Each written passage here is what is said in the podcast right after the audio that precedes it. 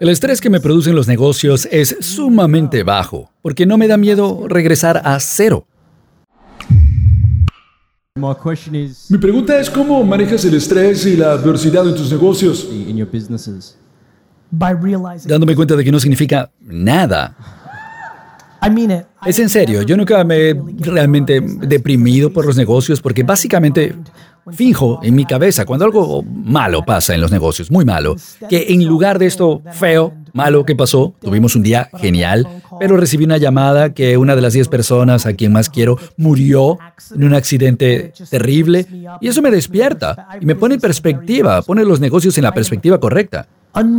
Yo no estoy interesado para nada en dinero, no me doy valor, no me interesan las cosas lujosas, me interesa el juego. El dinero está bien, es genial y genera mucha oportunidad.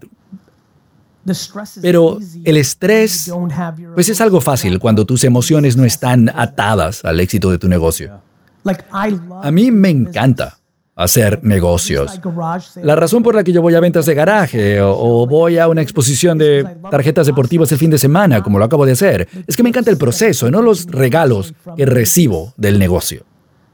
Entonces, el estrés que me producen los negocios es sumamente bajo, porque no me da miedo volver a cero. ¿Entiendes?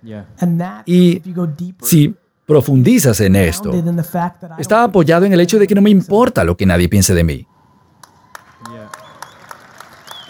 Si yo colapso completamente, caigo a cero y todo el mundo aquí y en las redes sociales, internet, dicen, viste, era un mentiroso, no era bueno, realmente no me importaría nada. No me interesa vivir mi vida dependiendo de la opinión de otra gente. Wow, gracias. Creo que tienes que poner los negocios en perspectiva. Y además, me siento agradecido por poder jugar, participar. El costo de participar, ser un emprendedor, es tener días muy difíciles. ¿Quieres vivir tu vida en tus propios términos? Claro, pues va a ser difícil, es así. Si no, todo el mundo lo haría. Perspectiva. Gracias. Bien.